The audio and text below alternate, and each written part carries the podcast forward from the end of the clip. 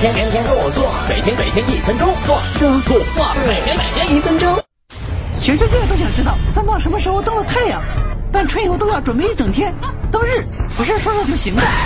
太阳距离地球一点四九六亿千米，目前人类探测器的最大速度是旅行者一号的每秒十七千米。